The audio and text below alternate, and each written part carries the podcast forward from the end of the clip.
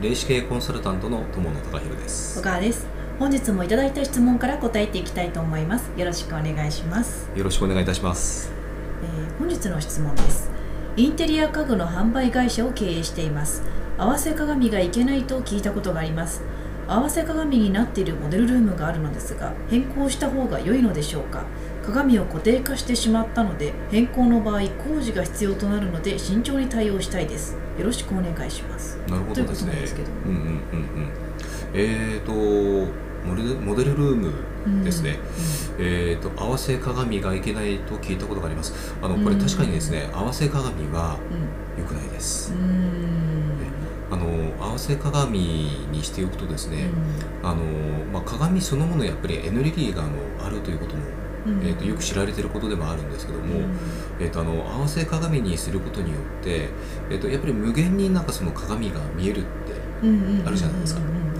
あれなんですよ。うん。えー、とあのよく、えー、と鏡がですね異次元への扉というふうによく言われてるっていうこともある通り、えー、とその合わせ鏡をしているあの場所というのが、やっぱりエネルギーかなり影響を受けてしまいます。であのー例えばですね、えー、と昼間のまだこの例えばこのモデルルーム、えーとおそらくショールームだと思うんですけども、あの開いてる時間帯はまだいいんですけども、例えばあの、えー、と営業が終わった夜間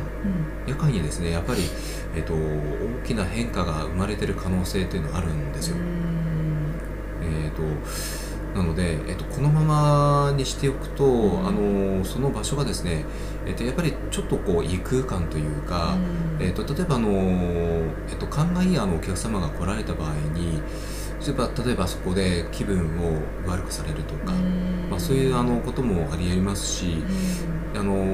やはりこのエネルギーがですね会社全体に及ぼす影響というのもあの考えられるんですよね。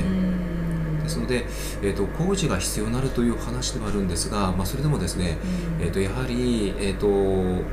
変更できるものであれば変更していただけたらなというふうに思います。いいお客さんが選ばない可能性が出てきちゃいますね。そうですね。であとはですね例えばあの大きなあのこう工事が変更という話でもあるのでまずはですね、えー試していただきたいのは片方の鏡だけでいいので、えー、と例えば布をかぶせて見えなくするとか、